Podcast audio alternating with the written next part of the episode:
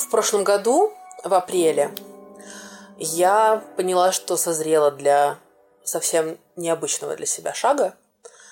И хочу говорить о весе публично и чаще, регулярно.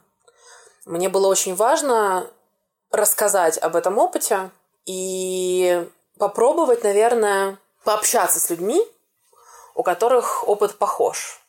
Когда я начинала свой канал, для меня был большим вопросом вопрос э, моей откровенности и вопрос моей анонимности. Я понимала, что делать э, такие истории нужно с максимальной откровенностью и от первого лица, и не прятаться за псевдонимами. И решила, что я делать этого не буду. И с самого начала предоставила э, обратную возможность обратной связи всем, кто читает то, что я пишу. И моим внутренним запросом к себе было то, что если хотя бы один человек напишет мне о том, что это действительно очень отзывается, и это каким-то образом помогает на личном пути к принятию, потому что у каждого это своя долгая, сложная, болезненная история, очевидно, то это того стоит. И даже если таких людей будет очень немного, а, мне этого достаточно. Это была очень четкая установка. А, с самого начала было важно, что я это делала не для того, чтобы выговориться или найти поддержку. И здесь не было с самого начала запроса на помощь зала, так сказать. Скорее наоборот, это был мой внутренний запрос на то, чтобы отдать обратно ту привилегию, которую я счастлива иметь. Привилегию понимания, что мое тело имеет значение. И мое тело, будучи неудобным, а, будучи телом, которое вышло из-под контроля а, каких-то общих представлений, каких-то стандартов и ожиданий а, в смысле своего веса, в смысле своей сексуальности, в смысле своей гиперсексуальности, что это тело может быть при... принимаемо, приемлемо, и что практически каждый, даже без публичности и без активизма, э, тоже как-то может к этому приблизиться – что иногда достаточно какого-то удачного текста, который позволит тебе задуматься о том, что тебе больше не нужны диеты. Я в своем случае могу очень легко вот так вот ткнуть пальцем и сказать «да». Книга Светланы Бронниковой реально повлияла на это. И я подумала, что если я могу каким-то образом добавить в это самое немейнстримное высказывание, если я могу использовать свое умение формулировать мысли а, и свою готовность к откровенности, а, это может а, кого-то порадовать, кому-то станет легче. И я страшно счастлива и очень горжусь тем, что такие отзывы стали приходить практически сразу же. И я понимаю, что я раскрывалась не зря. У меня нет Э, потребности говорить об этом на публику, потому что я все еще по этому поводу болею и страдаю внутри. Хотя я по этому поводу еще все еще болею страдаю внутри. Но для этого у меня есть три раза в неделю терапия. Я уже больше года в психоанализе. И на момент открытия канала уже была в психоанализе полгода с лишним. А, поэтому а, это не место для моей боли. Но когда я испытываю боль, которую я уже понимаю, мне важно поговорить о злости, которая с этой болью связана. И вот злость я могу выражать в публичном пространстве, потому что нам всем, кого так или иначе пытаются пригнуть в какие-то стандарты и ожидания, а, не помешало бы всерьез хорошенько разозлиться. И я видела, как подписчицы, с которыми я разговариваю, а, реагируют на этот месседж и как э, действительно злятся. И замечают связи между тем, что они прожили, и тем, что с ними сделали. И понимают, что эти связи, увидев один раз, развидеть невозможно. И для меня это колоссально значимо. И я очень этому рада. А, и это половина причины, наверное, или это вся причина, по которой я готова рассказывать свою историю и готова отвечать на вопросы, и готова отвечать э, откровенно и честно, э, даже несмотря на то, что это э, показывает совершенно с другой стороны мою семью, которую, например, все привыкли воспринимать как очень гармоничную, счастливую. Э, все, кто знал нас в моем детстве, например, не смущал вопрос запретов и э, того, что мне не разрешают сладкое. Это казалось вполне естественным, нормальным, э, не бросалось в глаза, и мне важно изображать это не как историю э, абьюза, потому что это немножко в другую сторону для меня разворачивается, а как историю вполне себе обыкновенную, э, но ненормальную. Э, и я готова в таком случае и на данном этапе э, говорить э, какие-то неприятные вещи, э, и это окупается мгновенно, когда мне пишет кто-нибудь э, из любой точки мира, кто читает по-русски, и говорит, господи, просто слово в слово то, что говорит моя бабушка. Ты прям, как ты в точку рассказала, мне папа говорит то же самое – или только то, что говорит твоя мама, говорит мой папа. Или то, что говорит твой папа, говорит моя мама. И это постоянно так. И я понимаю, что нас очень много. И э, нам ничего не нужно с собой делать. Вполне достаточно просто осознать, что случилось, э, откуда растут ноги у каждой части нашего какого-то вопроса к себе, к своему телу. А, вот, и потихоньку принимать ту реальность, в которой мы находимся. Себя, не идеальной, такой, какая есть. Так, чтобы было радостно смотреть в зеркало, так, чтобы можно было смириться с чем-то, что тебе не нравится, и не любить себя так, как учат глянцевые журналы, а просто спокойно жить, радоваться жизни, наслаждаться жизнью – в том теле, которое есть. И пользоваться этим телом на полную катушку, не думая, что что-то типа цифры на весах способно ограничивать это тело от качественного секса, от приятного спорта, от э, долгих прогулок, от э, каких-то физических нагрузок э, и так далее, и так далее. От всего того, э, что мы в любой момент э, готовы отбросить, э, потому что, ой, нет, наверное, это как-то там неприлично. А, еще обязательно, конечно, от еды на публике. Потому что как же так есть на публике, ты и так толстая. А, разрешить себе есть, а, когда тебе хочется есть, если случайно происходит на публике, значит на публике. Это тоже колоссальное разрешение, которое мы совершенно спокойно можем себе дать. И мне кажется, каждый из нас э, может сам себе это разрешить.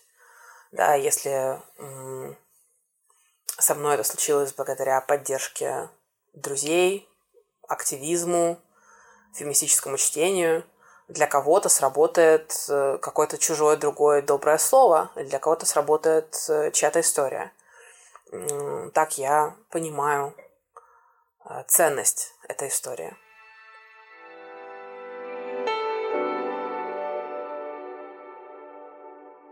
Привет, меня зовут Настя. Я вешу 155 килограмм. И сейчас я с э, легкостью э, называю свой вес вслух, но так было не всегда. Э, я знаю, что э, вне зависимости от того, сколько ты весишь, если ты девочка, э, говорить вслух свой вес это страшно табуированная вещь. Моя мама до сих пор не называет вслух, сколько весит она. Ни при мне, ни при папе. Потому что, видимо, видимо, ей стыдно. А, для меня а, в какой-то момент это стало защитной реакцией, наверное, и какой-то защитной практикой. А, я стала говорить очень между делом, очень буднично. А, ну, как человек, который весит 110 килограмм, я точно могу сказать, что эти ступеньки не предназначены для жизни. Или как человек, который весит 105 э, килограмм, я точно знаю, что такое, когда тебе уступают место в метро, потому что думаешь, что ты беременна. И так далее. И поначалу я просто немножко тестировала, как это будет звучать вообще вслух, как это будет звучать на языке. Просто как это произнести, как это проговаривать. И сначала мне было странно каждый раз. А потом становилось все менее и все менее странно. И сейчас я э, говорю об этом не просто спокойно, а с осознанием силы, потому что я понимаю, что а, говорить такие вещи по-прежнему не принято. То, что для меня это стало обычным, это результат какого-то внутреннего процесса и достаточно уникальный опыт. И я знаю огромное количество людей э, в особо крупных размерах, э, которые страшно стесняются даже врачу отвечать на вопрос рост, вес, возраст. А, мне 28 лет, а, мой рост 174 сантиметра. Когда-то он был 175 сантиметров, но иногда с весом рост меняется, потому что осанка меняется. 175 а, сантиметров – это минимальный модельный рост. И а, моя мама когда-то давно была манекенщицей на крупную фигуру а, в Доме моды в нашем городе. А, мне до сих пор не дают покоя ее лавры. Я до сих пор подумываю о том, чтобы, может быть, когда-нибудь сделать какие-то публичные съемки плюс сайз, потому что мне очень повезло жить в 21 веке, когда об этом говорят во всем мире. И все равно э, даже тот факт, что об этом говорят во всем мире, не делает э, эти темы мейнстримными. А это очень жаль, потому что э, какой у нас э, самый стандартный э, размер в России? Кажется, 50 или 52 да, и это размер, который называется плюс сайз. А, при том, что это совершенно нормальный, обыкновенный повседневный размер, который практически у всех есть, ну, как минимум, там, за 30, за 40. Um, я живу в эмиграции уже а, три с лишним года. Я уехала из России сознательно а, учиться в Германию. И на контрасте между а, своим опытом в России, в особо крупном теле, и своим опытом в Германии, в том же самом теле, даже уже увеличившемся с тех пор, как я переехала, я замечаю огромное количество вещей, а, и каждый раз, возвращаясь в Россию, окунаюсь в эту реальность. И каждый раз напоминаю... Ну, каждый раз реальность напоминает мне а, своей контрастностью, что а, мое существование совершенно не, не мейнстримное и во многом не приветствуемое. Я привыкла к ощущению того, что я не чувствую себя welcome. Я самая толстая девочка в практически в любом пространстве, куда я захожу, если оглядеться внутри комнаты на каком-то кинопоказе или в магазине или а, на, не знаю, а, в ресторане, а, я, скорее всего, буду самым толстым человеком вот на этих метрах вокруг меня. И долгое время а, это вызывало у меня приступы паники – не в профессиональном смысле, а в обычном просто. Просто паники, просто такой, о боже мой, как вообще э, раствориться, слиться со стенкой максимально. Причем я это чувство помню э, даже тогда, когда цифра на весах была не столько, не только даже за 100, а гораздо меньше, чем 100. У каждого веса есть история. Ага. У каждого веса э, есть предыстория, какие-то обстоятельства, семейные обстоятельства, э, просто жизненные обстоятельства, просто любовь к тому или иному продукту, э, который, на который тело реагирует определенным образом. Э, та или иная форма мобильности. Я э, всегда была э, достаточно подвижной. Э, я занималась танцами с какого-то очень маленького возраста, то есть пяти лет, то ли что-то около того. А, больше десяти лет я занималась хореографией.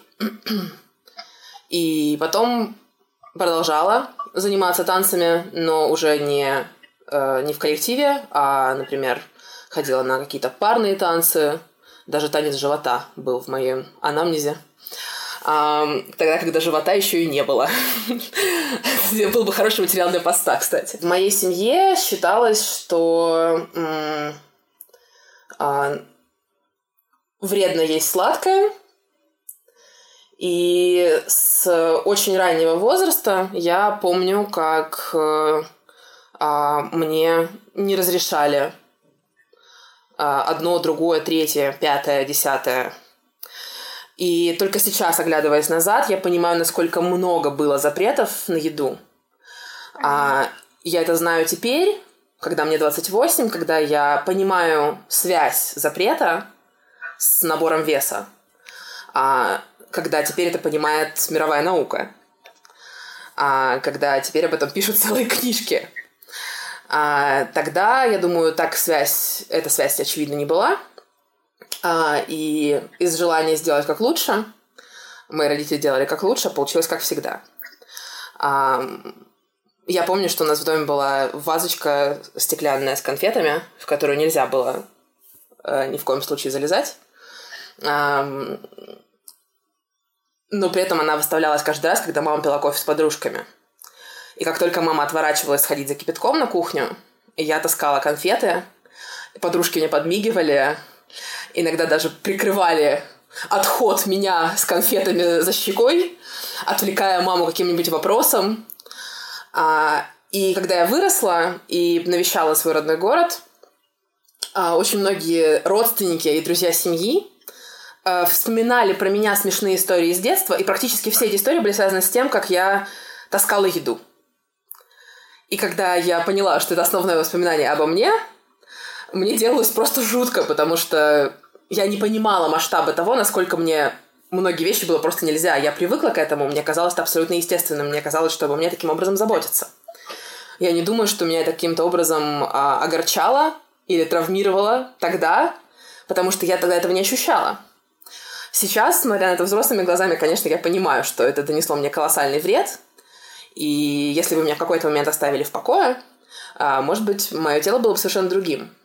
Но я не могу сказать, что я желаю такого варианта, а что я хотела бы, чтобы сложилось иначе, потому что я понимаю, насколько я обязана своему опыту тем, что я такая, как я есть сегодня, сейчас. И я много размышляла об этом сожалении, когда я смотрю на свои старые фотографии, и в 14 лет я вижу абсолютно спортивное, подтянутое тело, абсолютно вписывающуюся во все стандарты. Ну, я была, может быть, чуть-чуть э, крупнее, чем мои сверстницы, одноклассницы, а, но я не была толстой, а, и никто не мог упрекнуть меня в том, что я толстая. Я просто была немного крупнее. У меня кость крупнее, я выше, у меня шире, шире, шире плечи, да, то есть просто стандартная фигура. Очень очень долго вызывавшая у меня э, приступы ностальгии, острые приступы, острые приступы ностальгии. Я пыталась э, использовать эти фотографии э, свои э, в 13-14 лет как мотивационные фотографии, когда сидела на диетах. На диетах я сидела примерно с э, 9 класса и вплоть до выпуска из университета на протяжении более чем 10 лет – и перестала вообще пытаться что-либо сделать с весом сознательно. А ровно в то лето, когда переезжала в Германию учиться, осенью начинался семестр, а летом я прочитала книжку Светланы Бронниковой «Интуитивное питание», проревелась и поняла, что хватит. А, очень легко, когда можно обозначить какой-то отрезок пути, очень четко, очень точно. В моем случае это можно сделать вот так вот одной книжкой, одной историей. Самое забавное было потом, что когда я уже училась в Германии, я была на границе с Нидерландами, ездила на лекции в Нидерланды и посещала курс, э, э, где речь шла о расстройствах пищевого питания, где ученые, которые проводили, собственно, э, исследования в этой сфере, делились результатами своих исследований. Это были наши лекторы. Я там была просто гостем, вольным слушателем. И они делились теми исследованиями, на которые ссылается Бронникова в своей книге. И у меня просто было ощущение, что реальности сошлись, наконец, в одной точке. И, ну вот теперь-то я понимаю, что это не просто так, это реальная наука. И что то, что я делала с собой а, всю свою сознательную детскую, но сознательную жизнь, когда я сидела на капустных супах, на какой-то там э, живой воде, пила воду в каких-то безумных количествах э, перед едой, до еды, какими-то там с какими-то ухищрениями, э, то считала жиры, то считала белки, то читала мантиньяка. И весь этот ад абсолютно был м- поддержан всеми взрослыми женщинами вокруг меня. Э, я тогда весила что-то около 75 килограмм при росте 175 занималась танцами, плавала каждое лето по три месяца на море, а, и вообще никаких проблем с весом, с самочувствием не испытывала. И это ощущение, что я толстая, оно складывалось из пары неудачных фотографий, которые приводились в пример, что смотри, какая у тебя попа, смотри, тут, тут, тут поправилась, тут потолстела, и из рассказов каких-то посторонних знакомых э, людей, которые а, который пересказывала мне мама. Мне звонила тетя Оля, а, тебя видел на остановке ее сын, он сказал, что ты поправилась, Насте нужно браться за себя. Так нельзя, ты поправилась, нужно за себя браться. До определенного возраста мне не приходилось худеть. Я была и так стройная, и за стройность меня хвалили. А, когда я выходила из душа э, в одном полотенце, мама говорила, какие у тебя ножки стройные, какие потянутые ножки, ни жиринки, какая ты молодец. И запрет на поедание сладкого а, результировался в похвале за то, что вот, смотри, какая ты стройная, вот результат, вот ты не ешь сладкое зря, вот у тебя хорошие ножки. А, но сказать, что так делала только мама, было бы категорически несправедливо, потому что а, я помню, когда я была на море а, в детстве, а, папа показывал мне аккуратно, не пальцем, на толстых женщин вокруг и говорил, смотри, как она себя запустила, Настя. Как это безобразно. Какая она жирная. Как можно так себя не уважать. Как можно так себя запустить. И это было всегда связано с тем, что ем я, потому что перспектива стать безобразной жирной женщиной на пляже, а перспектива получить за это шквал осуждения, пусть даже вежливо сказанного шепотом своему ребенку, а перспектива меня страшила. Я понимала, что если я буду нарушать, я могу закончить так, как эта женщина. Каждое тело – пляжное тело. А, кстати, fast forward много лет вперед, когда я первый раз выложила фотографию себя в купальнике, мои друзья, которые знают меня по 5, 7, 8, 10, 12 лет, стали писать мне, надо же, как смело. Ага. И я очень удивлялась. Потому что я не могла понять, а что же такого смелого? Ведь они все выкладывали свои фотографии в купальниках, и это было вообще no big deal. И ничего такого. А почему-то я выкладываю свое тело в купальнике с отдыха, и это почему-то очень смело. Я, конечно, понимаю, я не слепая, но, но меня это удивляло, потому что тройные, четверные, пятерные стандарты, которые здесь применяются, они поражают меня до сих пор. И я знаю, что позволило мне настолько легко и не задумавшись выложить эту фотографию. Я знаю, э, каким образом я туда пришла. И это было благодаря тому, что э, примерно за, может быть, полгода, за год до того я начала активно подписываться на разные инстаграм-каналы разных плюс-сайз моделей по всему миру, от Бразилии до Великобритании, до Австралии. А, и в моей ленте стали появляться тела, которые как мое. Или чуть меньше моего, или чуть больше моего. Но в целом так, такие тела, которые обычно в Инстаграме не появляются.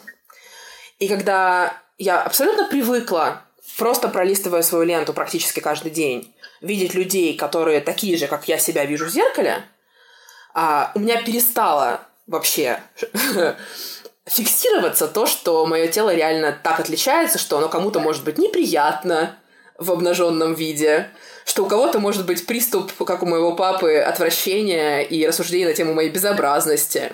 Я знаю, что плюс-модели, плюс-сайз-модели получают огромное количество э, хейтеров во всех своих соцсетях, э, но поскольку я для себя просто видела себя представленной, все время репрезентированной, и это стало просто частью моей повседневности, а в какой-то момент это просто перемыкает, ты забываешь об этом, ты перестаешь об этом думать. Наконец-то, впервые раз, впервые за всю свою жизнь ты перестаешь задумываться о том, что твое тело настолько другое, что это кого-то может оскорбить. Um, но uh, в фэтшейминге и в, uh, в воспитании страха перед своим телом не может участвовать только один родитель. Даже если один родитель особенно давит, а другой защищает, это все равно динамика, которая так или иначе скажется с обеих сторон на ребенке не бывает такого, чтобы, ну, если у ребенка два, два родителя, то в любом случае все эти родители будут влиять, да, столько взрослых фигур, которые вокруг есть, столько, они, столько их и будет влиять на твое тело в будущем. В моем случае сюда входят, например, мои крестные, потому что жена моего крестного часто спрашивала у мамы, какой у меня размер, для того, чтобы а, выбрать э, для меня какую-нибудь новую вещицу в подарок. А, и я помню, у меня были очень классные свитера, которые были подарены крестными. И для этого ей нужно было знать мой размер. И мама назвала мой размер тот, который был актуален на данный момент. Я очень хорошо помню, как в классе в девятом или в десятом, где-то между ними, а, э, жена крестного так спросила, и мама назвала размер.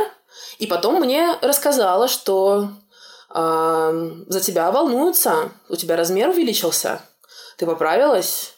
А, вот э, крестные выражают беспокойство о твоем здоровье, все ли в порядке. Я объяснила, что ты там на диете, что ты вот там стараешься, держишься, ты молодец. Но а, этот элемент, маленький, маленький элемент осуждения проскальзывал. И я очень помню хорошо, чем это закончилось. 10-11 класс. Я стеснялась ездить к крестному. Я очень люблю своих крестных братьев, двух сыновей своего крестного. Очень люблю крестного, очень люблю его жену. А у них всегда есть собака, я очень люблю их собак. И я лишала себя сознательно этого удовольствия, потому что в какой-то момент э, мы ссорились с мамой по поводу моего веса, по поводу а, какого-то очередного нарушенного обещания по поводу еды, что я не соблюдаю какое-то какое правило нашей диеты. И она сказала, что мне стыдно смотреть им в глаза. И я поняла, что за меня может быть настолько стыдно, и я предложила не поехать. И я сказала, что давай я сначала похудею, а потом поеду. И мама поддержала это. Она сказала, какая замечательная мотивация. Хорошо, давай. И так я не ездила к ней два года, потому что мне не получалось похудеть. И когда я уезжала в Москву на пять лет учебы, я первый раз доехала до своих крестных. И мне было очень стыдно, потому что они не видели меня два года, а за два года я поправилась. И я очень удивилась, что меня никто об этом не спросил, никто ничего по этому поводу не сказал. А, и только потом я поняла, насколько я сама себе а, просто отрезала какой-то кусок времени, который у меня мог быть с ними, когда я могла с ними общаться, могла с ними видеться. И я очень злилась. Я до сих пор очень злюсь. Потому что это, наверное, самое, самое чудовищное а, воспоминание, Потому что в такой ситуации ответственность любой матери сказать ребенку, ты что себе такое выдумала, что за глупости тебя любят не за то, как ты выглядишь, конечно же. Конечно же, поехали. И вообще сегодня можно тортик. Но вместо этого месседж, что можно себя стыдиться настолько, был закреплен раз и на совсем и крепко завинчен. И мне потребовалось очень много времени, чтобы понять, что вот это вот не моя вина. Мама много раз говорила, что я не вправе ее обвинять ни в чем, в том числе в каких-то своих э, отношениях с едой или с весом. А, потому что она все время напоминала мне, что ну это же ты же ела, ты же жевала. И какое-то время я с этим соглашалась, потому что, ну, сложно поспорить с тем, что я жевала. Понятно, что меня не силой запихивали. Но это, конечно, очень изощренно. А, но это неправда, потому что в такой ситуации можно обвинять. Другое дело, что на обвинениях далеко не уедешь. И, и принятие не, не результат того, что ты удачно обвинил. Все равно нужно двигаться дальше, все равно какие-то есть шаги между обвинением и принятием. И принятие всегда не результат, а процесс в любом случае. Но признать, что ответственность здесь общая, особенно если речь идет о наборе веса э, ребенком э, в подростковом возрасте, и который, который, набор, который продолжался э, там, вплоть до не знаю, там, 25 лет, да, то есть все время взросления, все время становления. Здесь отношения с родителями, отношения в семье, вообще климат в семье должен рассматриваться просто непременно, потому что понятно, что это, это все факторы. А, мне важно здесь не вешать ни на кого никакую ответственность. А, здесь важно осознать, что ответственность была общая, но от того, что я потом посчитаю в процентном соотношении, кто, кто как повлиял, никому легче не станет. Но что мне стало важным за последнее время, особенно в связи с тем, что я начала э, писать о весе э, в своем канале, эм, мне было важно восстанавливать какие-то эпизоды, какие-то воспоминания и осмыслять их уже теперь с позиции сейчас. И я впервые задумалась о том, что все разговоры про еду начинаются в нашем доме не с мамы, а с папы. И только тогда я начала раскручивать эту цепочку и задумываться о том, а почему так? И тут нужно просто, ну, не нужно быть Шерлоком Холмсом для того, чтобы э, проследить самые примитивные какие-то связи. Потому что бабушка, папина мама – это поколение, которое голодало. Бабушка в детстве папу перекармливала, Папа в детстве был щекастый, его дразнили. Когда э, он научился говорить «нет», когда он научился отказывать, у мальчиков это хорошо получается обычно в достаточно раннем возрасте, в отличие от девочек, он как бы взял свое тело под собственный контроль и не переедает, не ест столько, сколько ему не хочется. Но я тут не буду кидаться словом травма, но эффект явно какой-то уже был, в, с, уже какой-то эффект сложился – и понятно, что папа несет в себе себя маленького, уже взрослый, и его отно- отношение и его отвращение а, к жиру, к весу, а, оно исходит из семьи. И из его личного опыта, болезненного опыта и непростого опыта. Но вместо того, чтобы осмыслить свой опыт и отработать его, и не проецировать его ни на кого другого, а он, как большинство советских родителей, а, спроецировал это на своего ребенка, единственного. А, и результат такой, что мне пришлось каким-то образом искать пути, а, принять себя вопреки, а не благодаря. Когда я говорю, что мой опыт уникальный, я имею в виду опыт того, что я в итоге все-таки приучилась смотреть на себя без содрогания уникальность в этом, потому что в целом мой опыт достаточно универсальный. Я точно знаю теперь, когда я публично об этом говорю, что люди реагируют и рассказывают абсолютно похожие истории, где те же самые фразы, те же самые цитаты используются против них. И это просто мгновенно придает э, особенный окрас просто всему, что говоришь публично. А когда мне было э, 14 лет мы переехали а, к бабушке с дедушкой, потому что я пошла в новую школу.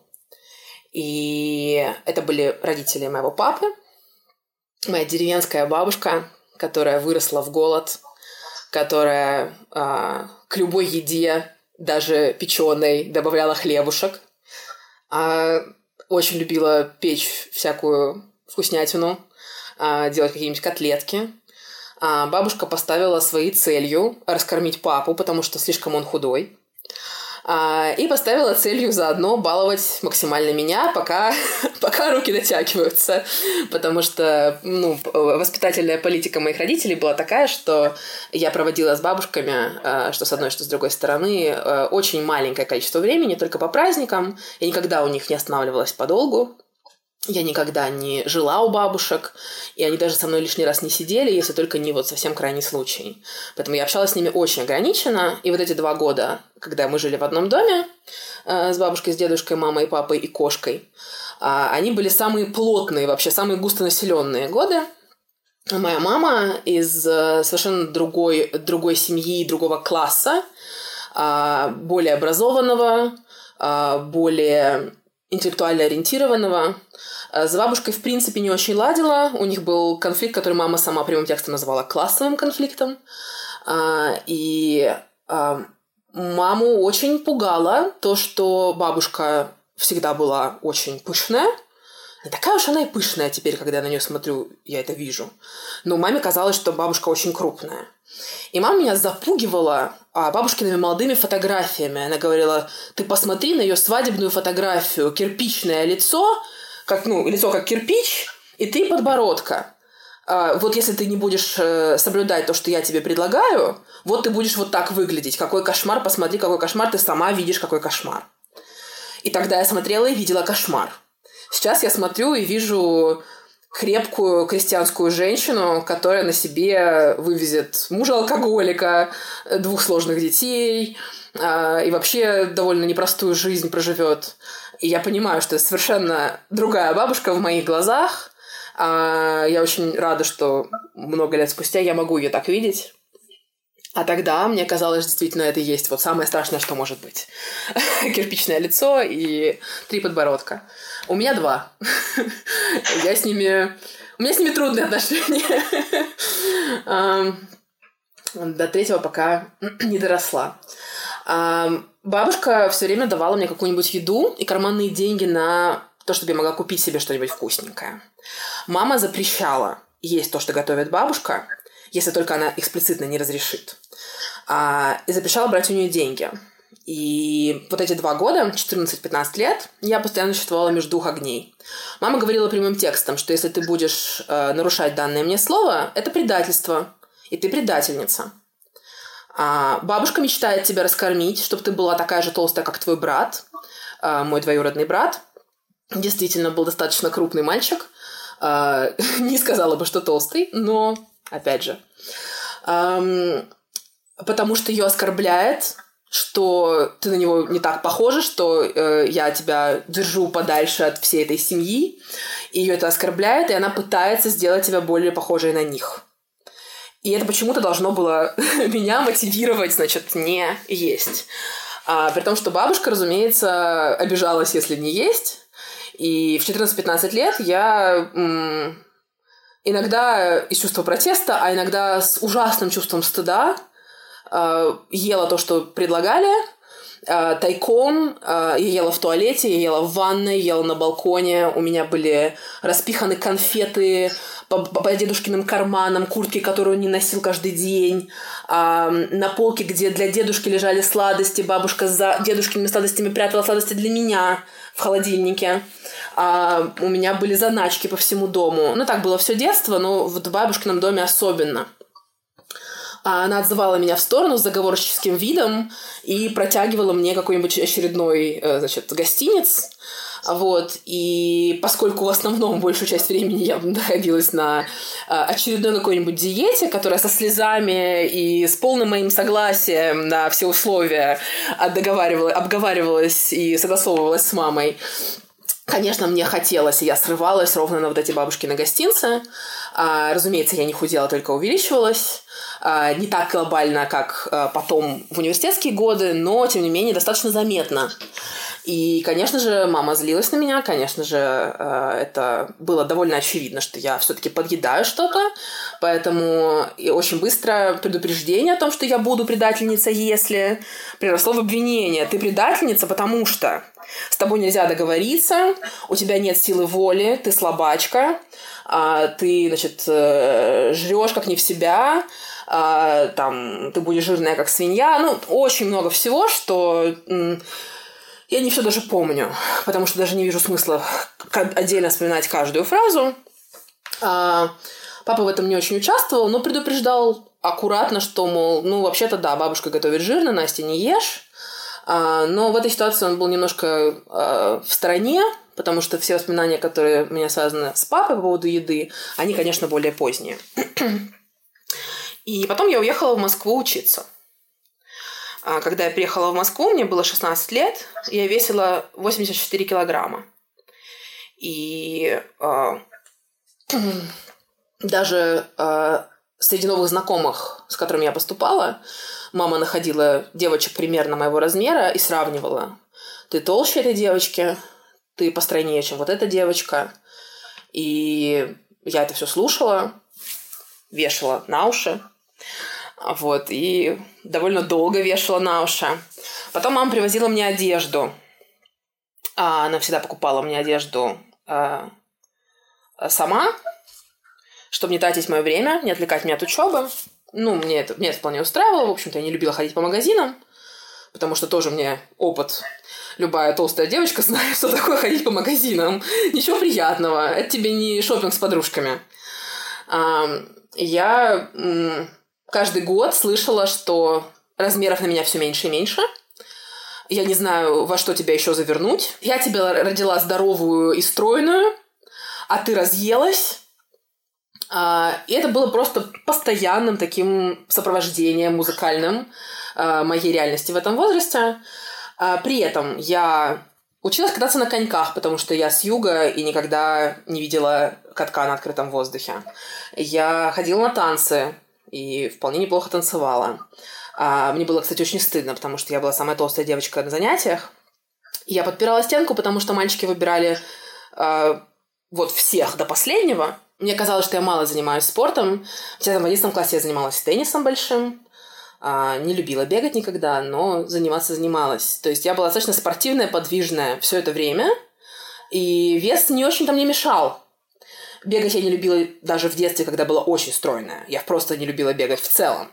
А, но а, мне, меня запугивали тем, что я буду меньше двигаться, или тем, что я бросила спорт, который последовательный, который вот регулярный каждый там, каждый, а, каждую неделю, да, и что нужно заниматься спортом, потому что если ты не будешь, не, если не будешь делать зарядку, тут вступал папа нужно делать зарядку.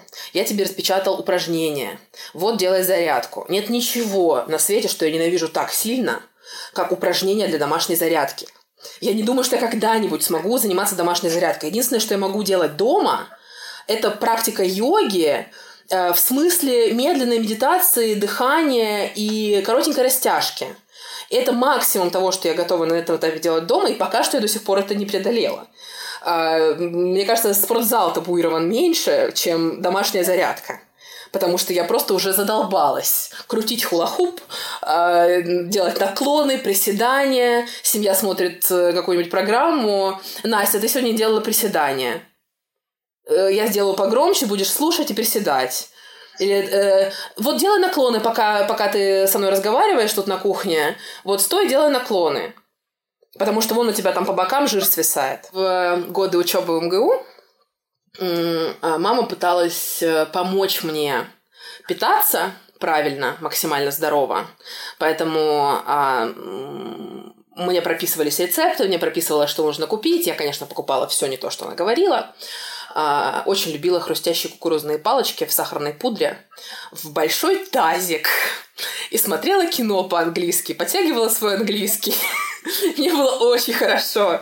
А потом очень стыдно разумеется. Потому что за любым моментом хорошо наступает момент, о господи, я безвольное существо, я опять обожралась. А, перечитывать дневники где-то лет с 13 до лет вот 17 Я просто не могу без слез, потому что там все про вес, там все про тело. Это страшно вообще посмотреть на то, насколько эта тема была центральная тема всей моей реальности. Я боюсь представить, сколько книг я могла бы прочитать за то время, пока я записывала свои эмоции в дневник по поводу веса у меня отобрали столько лет моей активной мозговой деятельности, молодой, продуктивной, я могла быть уже 10 э, раз ученым в нужной сфере, если бы я тратила всю свою вот эту энергию на себя. Вместо этого я тратила ее на какие-то идиотские представления о том, какая должна быть. Самое интересное, мне кажется, что вот эти университетские годы — это то время взросления, когда ты, во-первых, отделяешь себя от родителей очень серьезно, особенно когда ты переезжаешь в другой город, особенно когда ты такой домашний ребенок, как я. А, и когда ты начинаешь понимать себя как отдельную единицу, в том числе как сексуальную единицу. Во взрослом возрасте я в мальчиков не влюблялась. Вот после там, 16-17 лет все мои интересы к мальчикам были страшно короткие. А, меня не наводило никакие размышления, потому что я была страшно гомофобна. Вот. А потом я влюбилась в девочку, потом в еще одну. А, и второй раз был уже прям совсем серьезный. Это моя первая любовь. И она была а, таким гуру, которая рассказала мне а, все про лесбийскую субкультуру, про то, кого нужно слушать, э, на какие концерты ходить, в каких клубах знакомиться, что нельзя быть похожей на лесбиянок с пушки, э, какие стрижки в моде, какие нет. Она выступила таким э, авторитетом в этом вопросе. И она же, к сожалению, а, добавила мне болезненных а, воспоминаний, потому что в какой-то момент она очень атаковала мой вес и говорила, что мне нужно похудеть. И фраза, которая вошла э, в мой внутренний критический лексикон, то, что крутится, когда тебе плохо в голове на повторе, это посмотри на себя в зеркало, кто тебя захочет. И теперь, когда я переслушиваю лесбийскую классику, я очень хорошо понимаю, откуда берется а, этот культ стройного тела. А, я писала об этом, могу рассказать, это очень а, показательная история. Одна из культовых лесбийских песен, а, один из культовых лесбийских текстов. Это а, текст, который произносится речитативом просто как стихи а, в одном из альбомов Арбениной, а, где она говорит, что мы сушим тела, чтобы были упруги. Она описывает нас, какую-то нашу общность, что мы кольца на самый большой надеваем, мы сушим тела, чтобы были упруги и так далее. Описывает таким образом лесбийское сообщество от такого вот коллективного «мы». А, и рефреном в этом тексте звучит фраза, которая адресована, видимо, ее любимой женщине. Любимой женщине лирической героини, скажем так. А, и даже когда ты станешь взрослой, и даже э, э, и, когда ты станешь взрослой, и даже совсем не тоненькой, я буду любить тебя так же, как в наше первое лето. И я помню, что тогда меня это очень поражало. Надо же, даже если ты наберешь вес с возрастом, вот она тебя будет так любить, как это трогательно. А сейчас я дико злюсь. Потому что это ж надо же, как она просто извернулась, а, просто из кожи вон вылезла, чтобы любить любимого человека не за внешность. Это ж какой подвиг. Это ж просто чудо любви вообще. И это то, что сидит в головах у большинства лесбиянок, потому что даже лесбийский текст не избавлен от этой мизогинии, не избавлен от э, лукизма.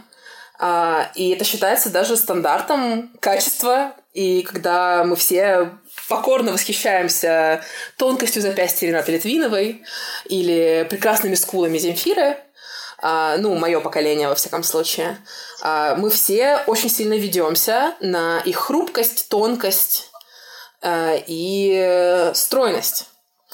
Когда моя мама в какой-то момент, узнав от меня, что мне нравятся женщины, а, сказала, э, ну, конечно, с женщинами проще, Я очень смеялась, потому что мама искренне думала, что, наверное, она, сказала, что не нужно заниматься собой, что чтобы, типа, мужчину э, там заполучить или... Нет, нет, нет, чтобы было нейтрально, чтобы, чтобы мужчина тебя заметил или там влюбился в тебя.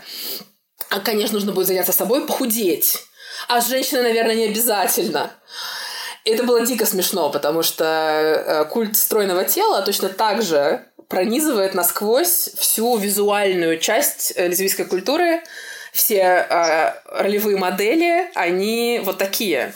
Мне очень нравится одна актриса, она очень малоизвестная, я, э, можно потом проверить, как произносится ее правильная фамилия, Мириам Маргоес, по-моему. А, она а, играет в каком-то количестве фильмов, ее узнают как, как э, персонажа второго плана, а, такая громкая еврейская женщина, очень толстая, очень специфическая у нее внешность. И она много лет э, уже теперь открытая лесбиянка, а большую часть своей жизни была закрытая. А, вот. И вот таких вот ролевых моделей, таких вот икон в лесбийской культуре очень мало, потому что, ну, кто знает ее фамилию? Да никто практически. Даже я вот не уверена, как правильно произнести, да? А, но при этом а, какая худая, красивая Земфира, как на них прекрасно смотрится это короткое платье, а, это совершенно стандартное а, рассуждение. А, поэтому сказать, что мне было легче с этим, не сказать. Но а, надо отдать должное этой первой любви, потому что, сказав эту фразу тогда и очень меня ранив, она буквально пару лет спустя а, все свои обидные слова забрала обратно, она очень передо мной извинялась, и когда я цитировала ей эту фразу, она говорила «Я, я тебя захочу, перестань, пожалуйста, не, не напоминай мне, мне так стыдно».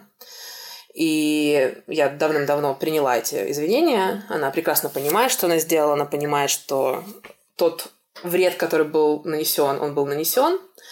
А, но сейчас это уже воспринимается не так болезненно, потому что я понимаю, что мы все в одной лодке в этом смысле, мы все в этом варимся. Она точно так же испытывала ненависть к своему телу за любую жиринку, потому что это универсальный женский опыт, потому что мы все должны чему-то соответствовать.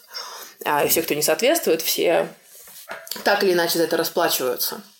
И я расплатилась, э, например, э, мужским невниманием а, или там какой-то насмешливостью, такой достаточно э, высокомерный, а, когда э, было совершенно понятно в любой компании, где я единственная толстая девочка, и даже могло быть неизвестно прямым текстом, что я лесбиянка, было понятно, что я не являюсь интересом ни для одного присутствующего мальчика.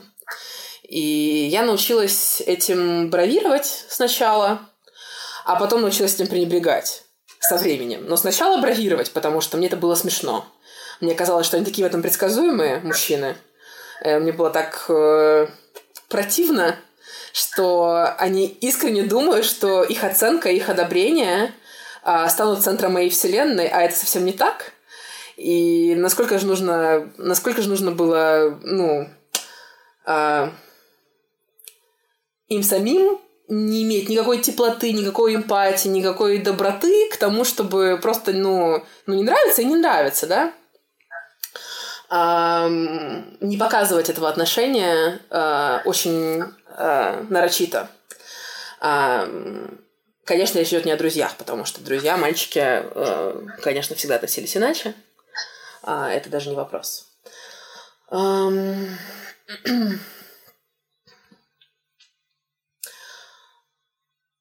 случае с сексуальностью крупного тела, а, всегда достаточно сложно, потому что я, например, часто говорю о том, что э, банальная необходимость найти красивое белье, э, например, найти для себя какой-то эротический комплект, какой-нибудь кружевной, какой-нибудь нарядный, какой-нибудь особенно элегантный или особенно вызывающий в каком-то в своем настроении, ретро или более современный или какой-то там нейтральный наоборот. А, это практически невозможная задача, потому что выбор, который, ну, который представлен вообще, он не учитывает то, что у женщины в весе 155 килограмм есть много сексуальных желаний. Что она хочет красиво одеться, и что ее любовница оценит это, и что это будет красиво, потому что, во-первых, признать то, что толстое тело может быть красивым, это вообще уже революция. А во-вторых, признать то, что толстое тело имеет право кого-то хотеть и чего-то хотеть для себя, и хотеть наслаждаться, и этого не стыдиться, это просто вообще ну, совсем на уши не натянешь, как вообще это можно принять. Были э, женщины в моей жизни, и подруги, и любимые женщины, и женщины, к которым у меня были чувства безответные, э, которые, конечно же, говорили совершенно о другом, которые э, говорили, что я красивая, которые говорили, что я желанная, а, которые говорили, что им нравится вот это или вот то. И мне, конечно, хотелось верить. Я в какой-то момент начала верить. Я всегда по этому поводу переживала. Я помню один эпизод, когда а, женщина, которая мне безумно нравилась, а, сказала, что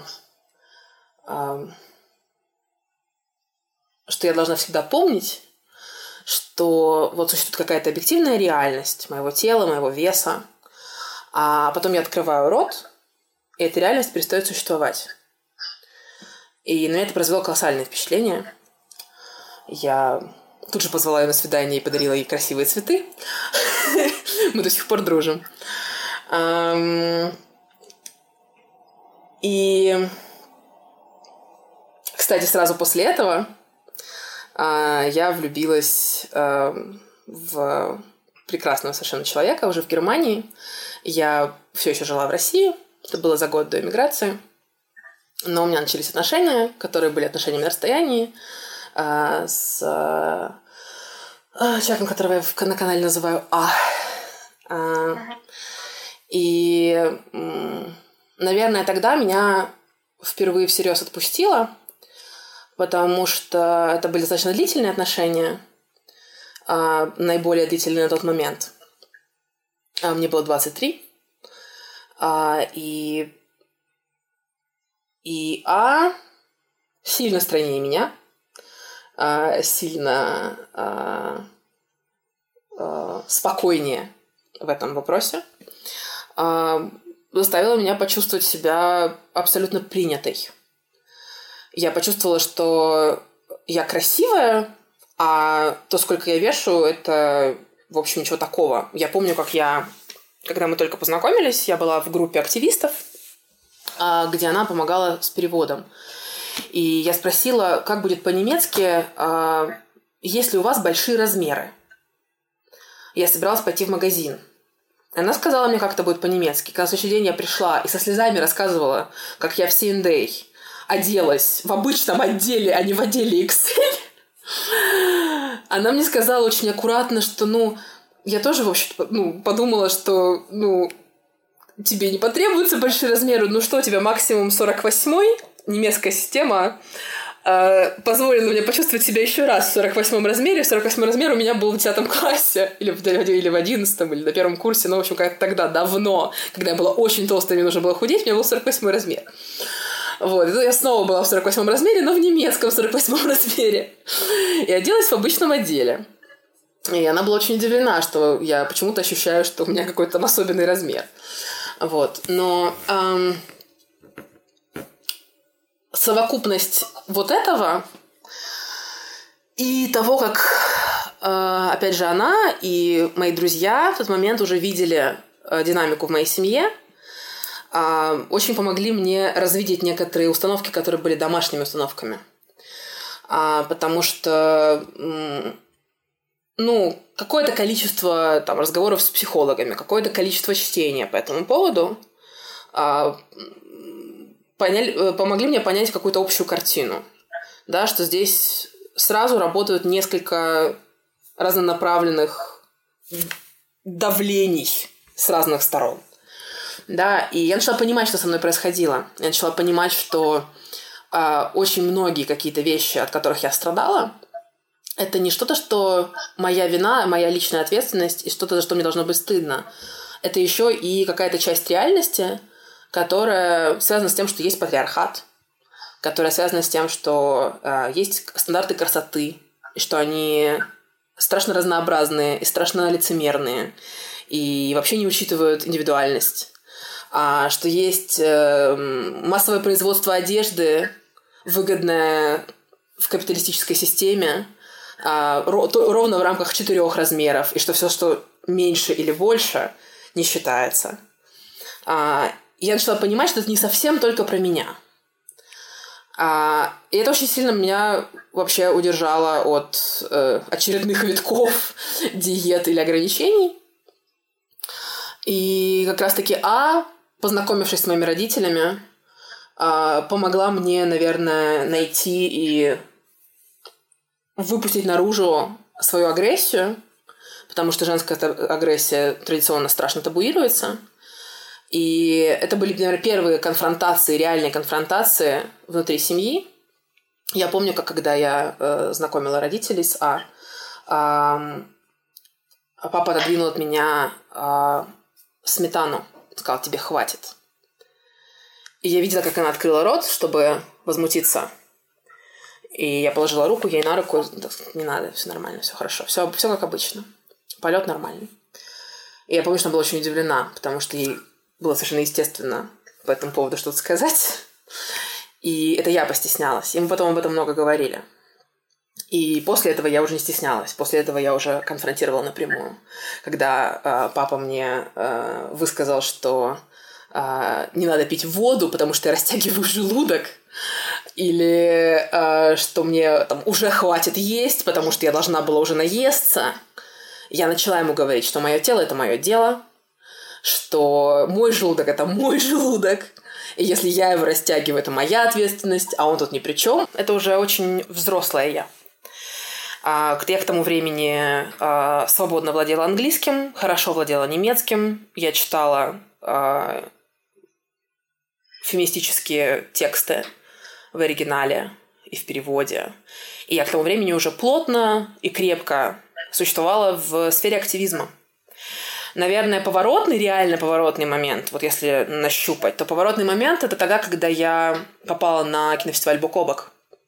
Потому что я попала в среду, где разность не просто принимается, потому что принятие, ну вот, толерантность, ну окей, хорошо, мы все разные, так и быть. Не то же самое, что принятие. Они просто вот как бы с этим смиряются, а там это празднуют. Да, и команда кинофестиваля а, это команда людей, которые так или иначе связаны с активизмом. Некоторые любят просто кино, а, а некоторые, собственно, занимаются всерьез адвокацией. И когда я столкнулась с этой просто группой людей, я нашла какую-то свою среду, в которой э, мне пришлось привыкать к тому, что я там, регулярно два раза в год появляюсь э, перед камерами, а, в том числе на сцене, когда я уже начала переводить э, открытие и закрытие, например, и гостей э, фестиваля, а, я сидела на сцене вместе с гостями, нас снимали фотографы, и потом все эти фотографии выкладывались в интернет, и я была вынуждена проживать и примиряться с тем, что огромное количество моих фотографий, в том числе неудачных, уже лежит онлайн, и что это просто как бы, ну, вот как есть. Не идеально, но как есть. И что с этим ничего нельзя сделать, потому что никто не будет фотографировать отдельно переводчика, чтобы хорошая была фотография переводчицы. А, но при этом а, Просто можно смириться с тем, что твое тело такое тело, какое вот оно здесь есть, так, как оно выглядит на этой фотографии. Какие-то были удачные, какие-то были менее удачные. И э, вот эта среда принятия, плюс реальное принятие своей сексуальности, когда я начала делать э, каминг-ауты, э, просто налево и направо, потому что никто никогда не спрашивает, есть ли у тебя бойфренд, а девушка у тебя есть? Ну, понятно, что если ждать вопроса, можно пробыть э, э, закрытой лесбиянкой всю свою жизнь. Никто никогда не спросит. Я не, спраш... я не ждала, пока спросят. Я предлагала эту информацию всем, кто интересовался моей личной жизнью, хотя бы на, э, на чуть-чуть. Вот. И я просто говорила, что мне нравятся женщины, я лесбиянка, или я бисексуал. Какое-то время было, когда я говорила, что я бисексуальна. А потом это заменилось плотной политической э, идентичностью лесбийской, и я уже с тех пор говорю открыто, что я лесбиянка практически везде на работе и в повседневности. А потом уже в Германии это было совсем просто на кампусе. Я помню, как моих родителей шокировало просто, что твои преподаватели об этом знают. Какой позор! И они никак не могли взять в голову в то, что я э, на кампусе, например, глава ЛГБТ-отдела студенческого самоуправления, что у меня есть бюджет, которым я распоряжаюсь э, по согласованию со своим ЛГБТ-отделом, ЛГБТ-студентами э, этого университета, и что преподаватели не только знают, но они еще и радуются, да, что для них это классно, и что это особая политическая позиция, что меня из Германии с учебы на бок о бок отпускали говорили, что это практически прямо вот по учебе практика. Конечно, езжайте. Само собой. Это очень важно, заниматься тем, чем вы занимаетесь. А, вот, поэтому я думаю, что вот эта среда активистская, она меня очень сильно выручила. Случился вот э, то, что называется empowerment, да, когда у тебя появляются силы, когда тебе придали силы, и они у тебя появились, и они теперь твои. А, вот со мной случился этот empowerment. А, он случился за счет того, что я работала в этой среде переводчицей, общалась очень много там с иностранцами, общалась очень много с активистами, а, очень э, общаясь с ними, закрепляя эти связи вне фестиваля, я, конечно же, читала определенный кон- контент их э, соцсетей, где поднимались какие-то вопросы и лукизма, и дискриминации, и дискриминации по разным признакам, да, я начинала понимать просто, что э, я здесь не одна, и что я, э, я, наверное, я не помню, чтобы там было много чего-то про фэт-активизм, прям отдельно про фэт-активизм. Но, тем не менее, когда ты понимаешь логику определенную, которая стоит за дискриминацией, она тебя уже не так сильно э, задевает на личном уровне, но очень задевает на социальном уровне, когда ты выходишь в, полит... в политическое пространство, в активистское пространство. Мне не кажется, что а, может быть какое-то абсолютное полное принятие. Это идеал, к которому, наверное, можно стремиться, но это не а, это не достижимый идеал. Это ну как демократия. Мы всегда к ней идем, она всегда немножко на горизонте, мы к ней стремимся, и она вполне реальная, но, но далекая.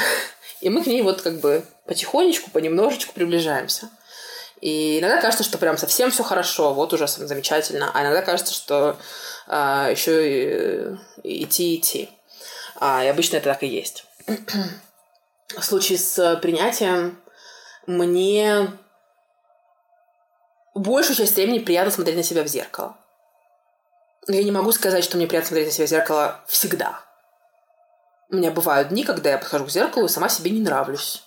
А бывают дни, когда я стою перед зеркалом голая в полный рост, поворачиваюсь разными боками, думаю, какая я хорошенькая, что я к себе придираюсь, и зачем, и попа у меня шикарная, и вообще как бы грудь что надо, и какие кудри прекрасные сегодня сами легли. И мне это очень держит. И я себе в этом состоянии верю. А поэтому можно сказать, что я по-настоящему себя принимаю. Но сказать, что это происходит каждый день, ну, это было бы просто совсем а, откровенным лукавством и враньем. Я не знаю ни одного живого человека, который принимает себя каждый день худой, тонкий. Тут прыщ сходит, тут прыщ, тут волосы не так легли. Ну, это невозможно просто.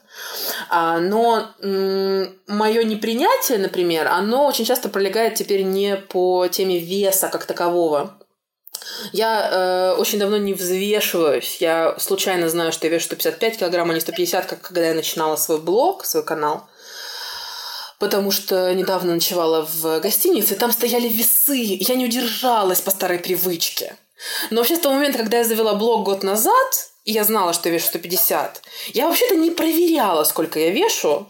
Вот практически, получается, там, 11 месяцев. А, и какое-то время назад я реально, ну, меня отпустила, я перестала это делать. Мне стало это не принципиально. Потому что какая разница, сколько я вешу, если я хорошо себя чувствую. Если я плохо себя чувствую, мне нужно идти к врачу. Здесь, кстати, отдельная очень важная тема, я бы хотела об этом поговорить. Ага. Про ожирение и про связь со здоровьем. Это самая просто главная вообще фронтовая линия для любого фэт-активиста, потому что а, 100-500 желающих ткнуть носом тебя в твое здоровье. И мои родители, собственно, это первые люди, которые позволяли себе тыкать мне носом в, свое, в мое здоровье, при том, что они не медики, не специалисты.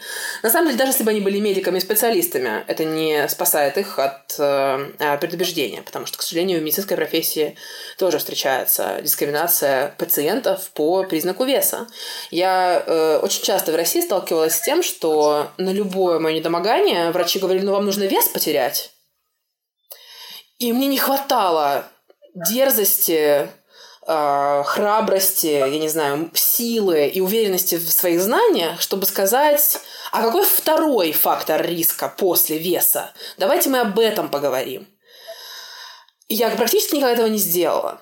А, в Германии так со мной не происходило, и здесь у меня э, есть э, врач в семье, которая абсолютно принимающая, и она очень много раз со мной по этому поводу разговаривала, хотя она никогда не была моим врачом, но она, тем не менее, со мной разговаривала, она говорила, Насте нужно следить за этим, за этим, за этим, за этим, если это все в порядке, то, в общем, не слушай никого да, и мы, э, я, я свои какие-то переживания по этому поводу начинаю обычно обсуждать в очень безопасной обстановке, а продолжаю в, может быть, чуть менее предсказуемой, но тоже в безопасной немецкой обстановке, поэтому это теперь меня не касается.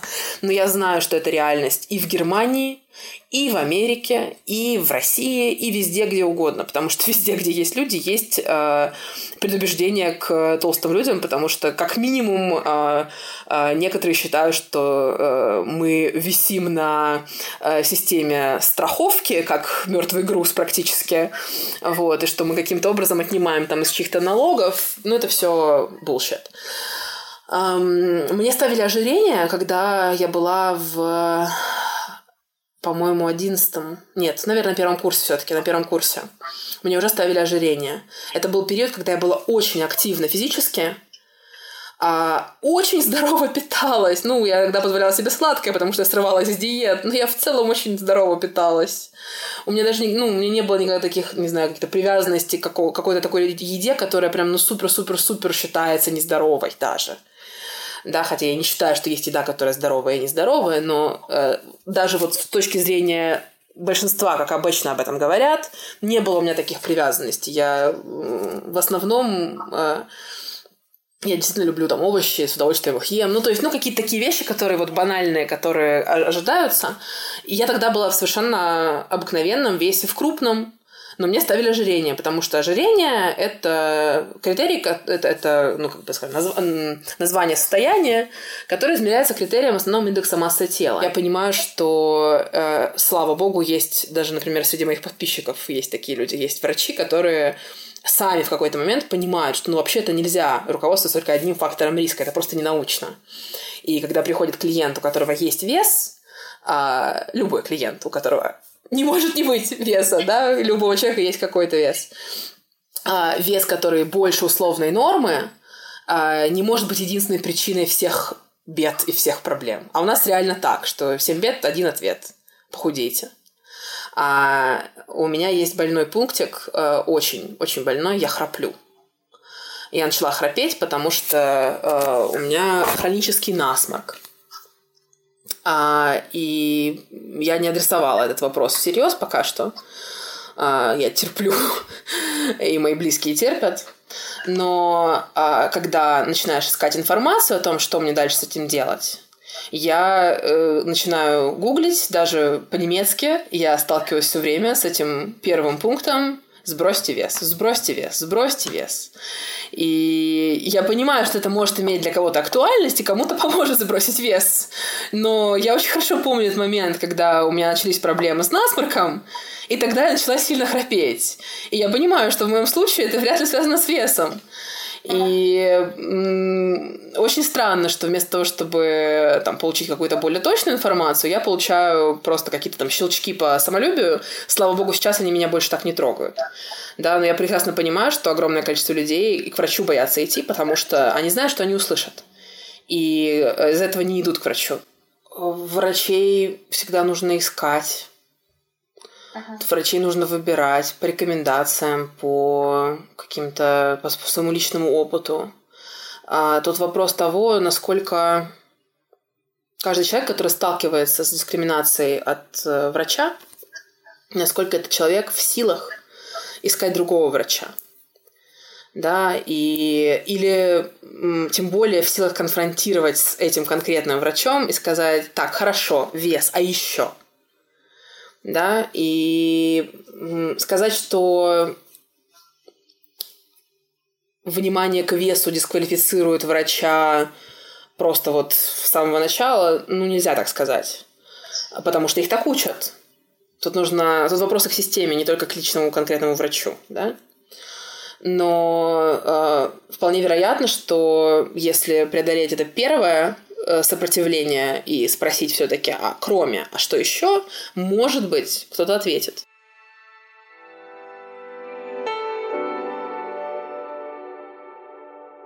Нет такой страны, где совсем не обращают внимания э, на обертку, на внешность, на первое впечатление, которое формируется из внешних наблюдений. А, такой, если бы она существовала, наверное, все бы хотели в нее переехать, но откровенно ее просто не может быть. А, другое дело степень того, насколько это верно. И это более верно про страны капиталистические, где успех измеряется количеством денег. А, я подозреваю, что в странах бедных на это обращают внимание гораздо меньше. А, я об этом не знаю, потому что я не жила ни в какой стране а, настолько бедной, чтобы это было важно, чтобы, чтобы это было э, верно. Россия в этом смысле интересный случай, потому что это очень бедная страна с очень э, большим разбросом да, между бедными и богатыми, и где наиболее спокойно, комфортно финансово живущие люди, сконцентрированные, ну, практически вот в двух основных точках, да, в двух столицах, в северной и в основной, а, и особенно в столице все-таки, да, потому он так разрастается, потому он такая гигантская становится. Um, конкретно в Москве uh, понятно, что uh, дикий, буйно процветающий капитализм толкает людей на Э, то, чтобы оценивать себя в первую очередь с этой линзой, и, конечно же, других.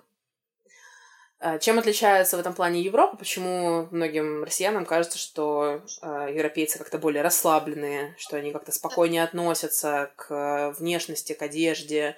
Почему все люди, которые приезжают в Германию, жалуются на то, как ужасно выглядят немки? Я наслушалась таких комментариев просто от, от всех, кто имел это в виду в духе загнивающий запах и за, запад и в духе а, что какие же они просто другие, вообще как это вообще так, и в смысле как себя можно запускать, и даже если они не, не безобразно жирные, как говорил мой папа, то они все равно каким-то образом себя запустили, они кому-то должны, они кому-то обязаны, презентовать себя определенным образом, накраситься там или еще что-то. А, ответ для меня, он очень простой. Он упирается в то, что Германия — это постфеминистическое общество, а, что а, достижения феминизма здесь а, мейнстримно очевидны, не только мужчинам, не только женщинам, но и мужчинам. И Конечно же, в определенных группах социальных, конечно же, в определенных профессиях. Здесь это будет точно так же играть роль, как это играет роль, например, для там, условного среднего класса, живущего в Москве. Но в общем и среднем это бросается в глаза. Люди будут относиться к этому спокойнее, потому что они осознанно, по-взрослому в какой-то момент поняли, а потом следующее поколение просто научилось у тех, кто поняли и привыкло к новой норме, что мы никому не обязаны каким-то образом выглядеть. Э, нет проверяющей инстанции, которая оценивает, ты сегодня накрашена или ты просто ты. Развидеть этот фильтр, который на тебе постоянно существует, это всегда внутренний процесс. И я никогда не смогу сказать, в какой момент у меня перемкнуло и переключилось. Наверное, это произошло так же незаметно, как когда я, ну, что-то около года постоянно наблюдала в ленте Инстаграма другие толстые тела. И меня перемкнуло. Я не знаю, какой месяц из этого года я поняла, что... Вообще, что я поняла в этой ситуации? Я, наверное, ничего и не понимала. Я просто перестала об этом думать так. Я перестала об этом париться, я перестала об этом волноваться. И меня никогда не смущало, как выглядят немки. Потому что мне кажется, что э, здесь, здесь население сильно старше. Это очевидно, да, это заметно. Э, и вот эта категория женщин 50 плюс, мне кажется, они прекрасно выглядят. Они расслабленные, им комфортно в своем теле, они хорошо одеты, они предпочитают качественные материалы, которые прослужат долго. Они не покупают э, каждый сезон бесконечно новое просто потому, что кто-то сказал, что это модно. Они покупают то, что им нравится, то, что долго прослужит, да, в этом смысле практично, действительно. И наряжаться они тоже умеют. Я хожу здесь в театр, я ходила здесь в оперу, я вижу нарядных немок. А, и для этого совершенно не обязательно быть накрашенной, например.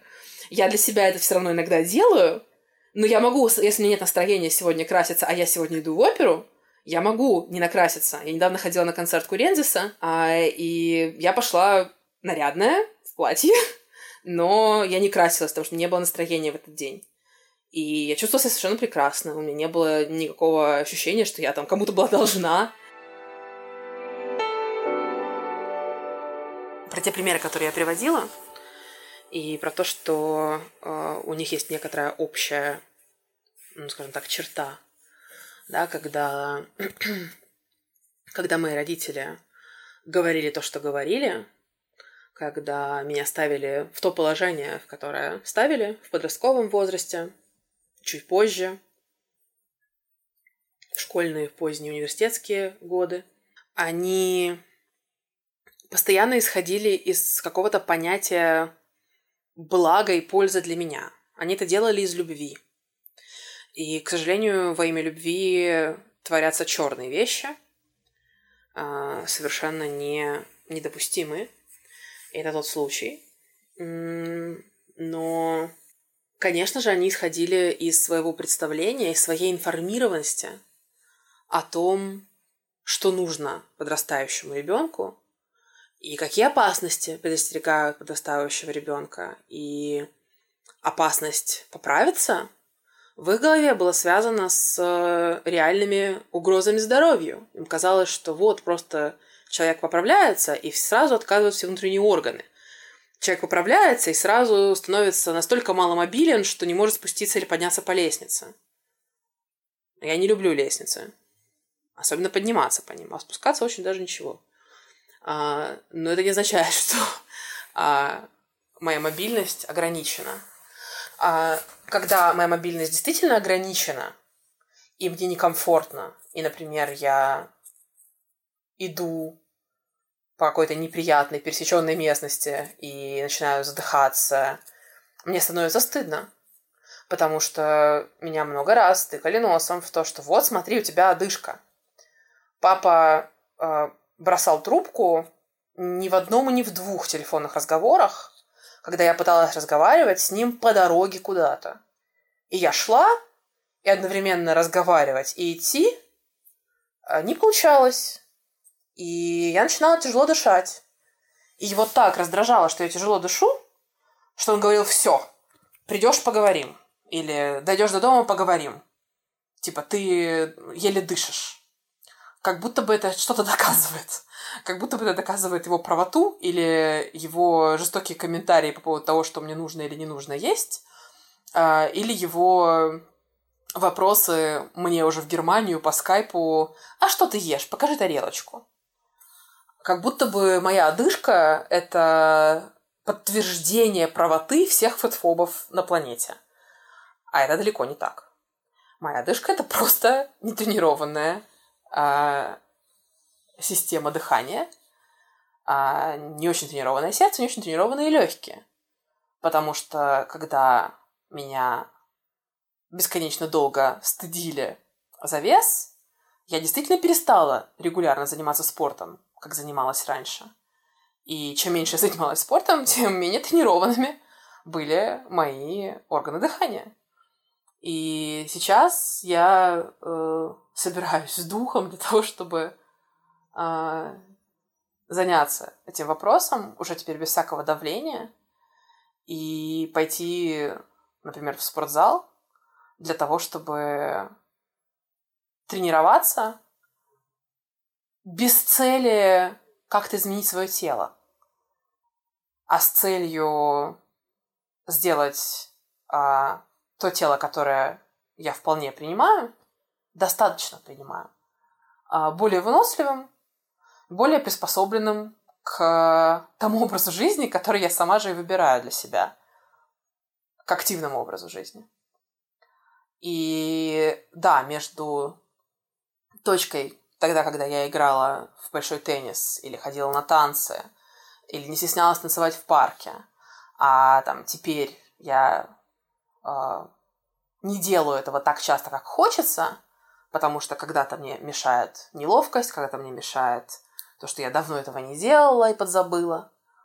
Э, я понимаю, что между той точкой и этой точкой э, очень много лет унижения и очень много страхов и очень много боли, которые не должны мне мешать на данном этапе, которые можно оставить в прошлом совершенно спокойно.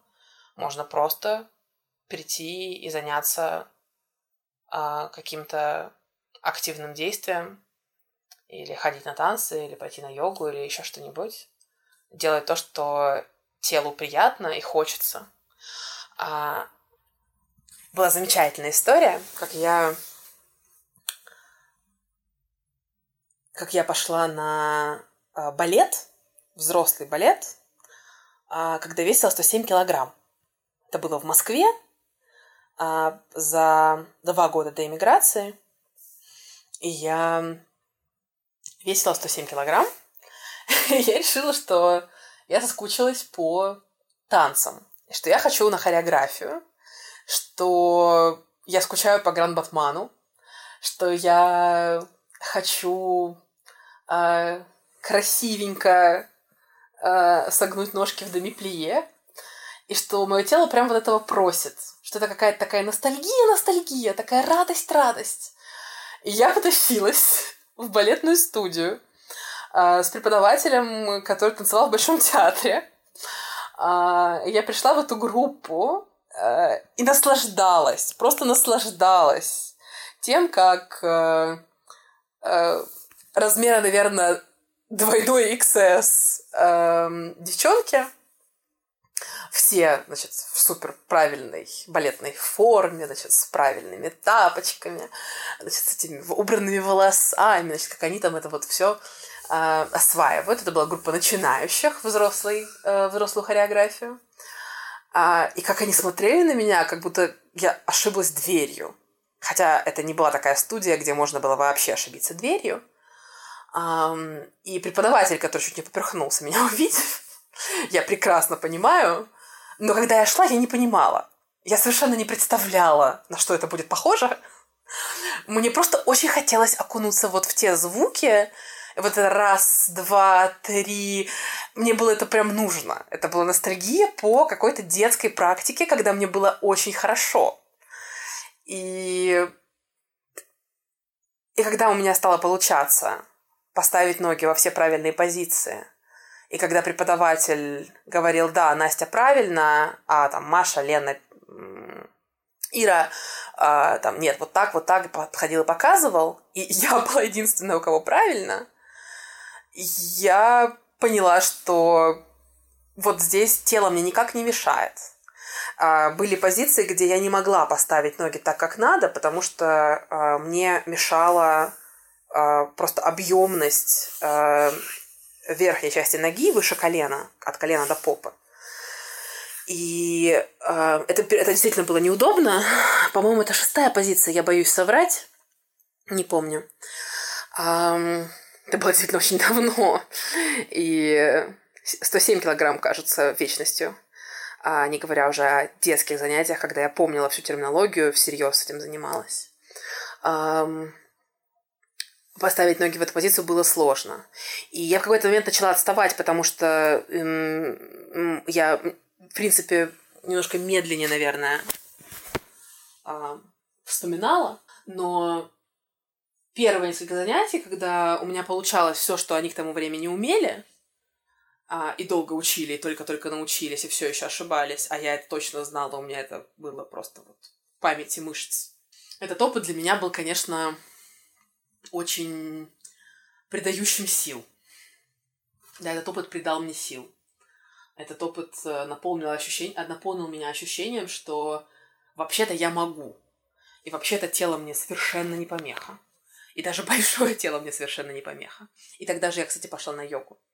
И мне очень нравилось. И тогда я потом практиковала дома.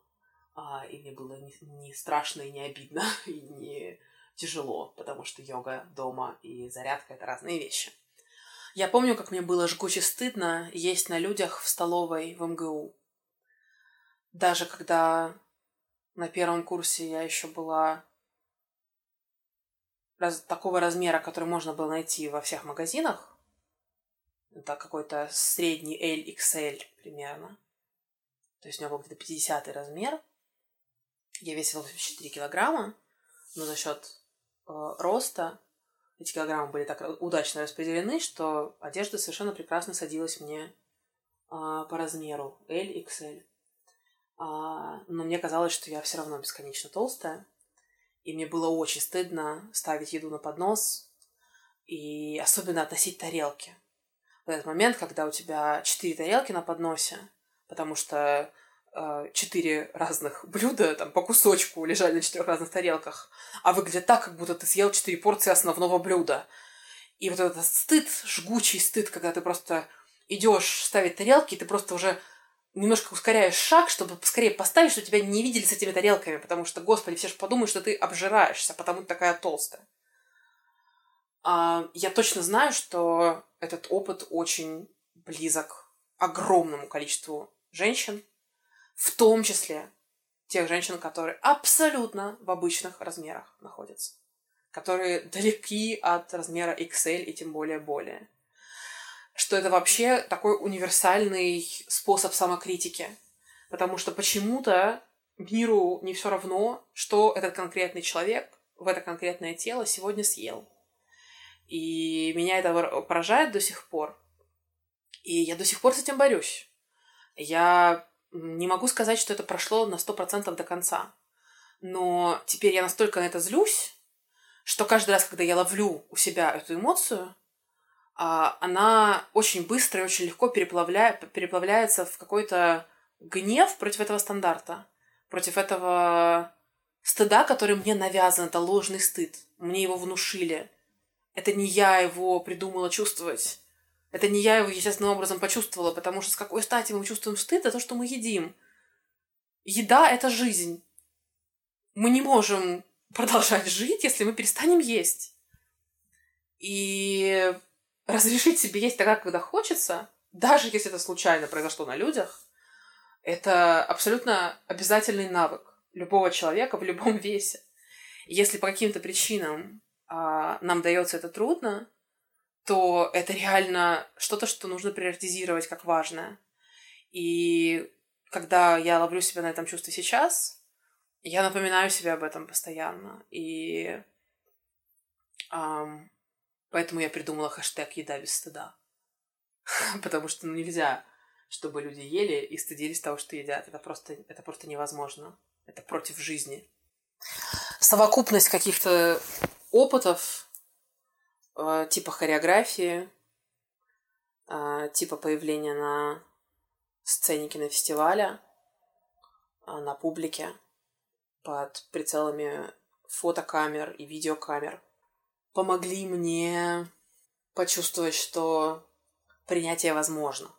А я была, конечно, далека от того, чтобы ощущать его постоянно, или хотя бы большую часть времени, как сейчас, например. Меня тогда еще совсем далеко не отпустило. М-м, мои 23, 25, а, даже 26. Сейчас, в 28, много килограмм спустя, отпустила и практически практически комфортно. Но это никогда не конечный результат. Это всегда, всегда процесс. Я не думаю, что он когда-нибудь закончится. Но мне было очень важно почувствовать, что, что принятие это реально, что можно жить спокойно, можно жить комфортно, можно жить присутствуя в своем теле, присутствуя в опытах этого тела, присутствуя в удовольствиях этого тела и в э, недомогании этого тела а, в равной степени. Не пытаться абстрагироваться от него, не пытаться забыться в чем-то, не пытаться отвлечься от того, что тело есть, а просто в нем присутствовать.